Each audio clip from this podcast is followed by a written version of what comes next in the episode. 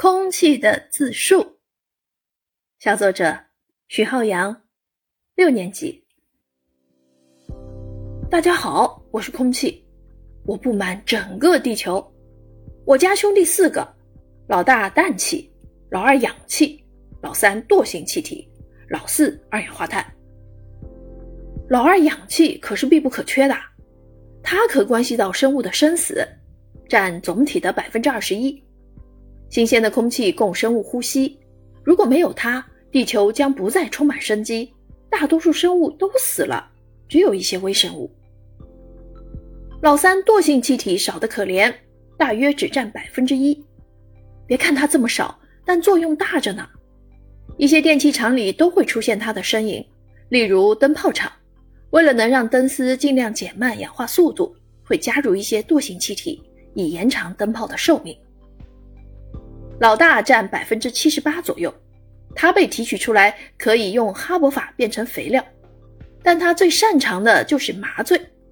在医院里，有一些病人得了肿瘤、表皮质、色斑等，就到了它大显身手的时候，大口大口的贪婪吮吸热量，让温度立刻下降到大约零下一百九十四度，血液会凝固，形成淡麻醉。这时。切除病变的器官一点都不疼，也不会出血，真是一举两得啊！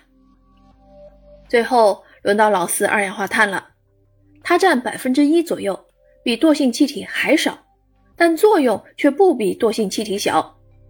俗话说水火不相容，所以水能灭火，可遇到一些特殊材料起火，泼一盆水就可能派不上大用场了。这时啊，老四就可以大显神威。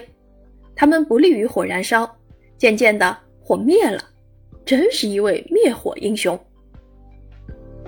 最近几年，大多数家里的电器越来越多，老四大量排放，这使得老四有点得意忘形了，带着小弟们到处干坏事儿，出现温室效应，使得地面保温效果增强，最终导致全球气候变暖，冰川融化导致海平面上升，高温天气频发。这令很多人中暑或得了热射病。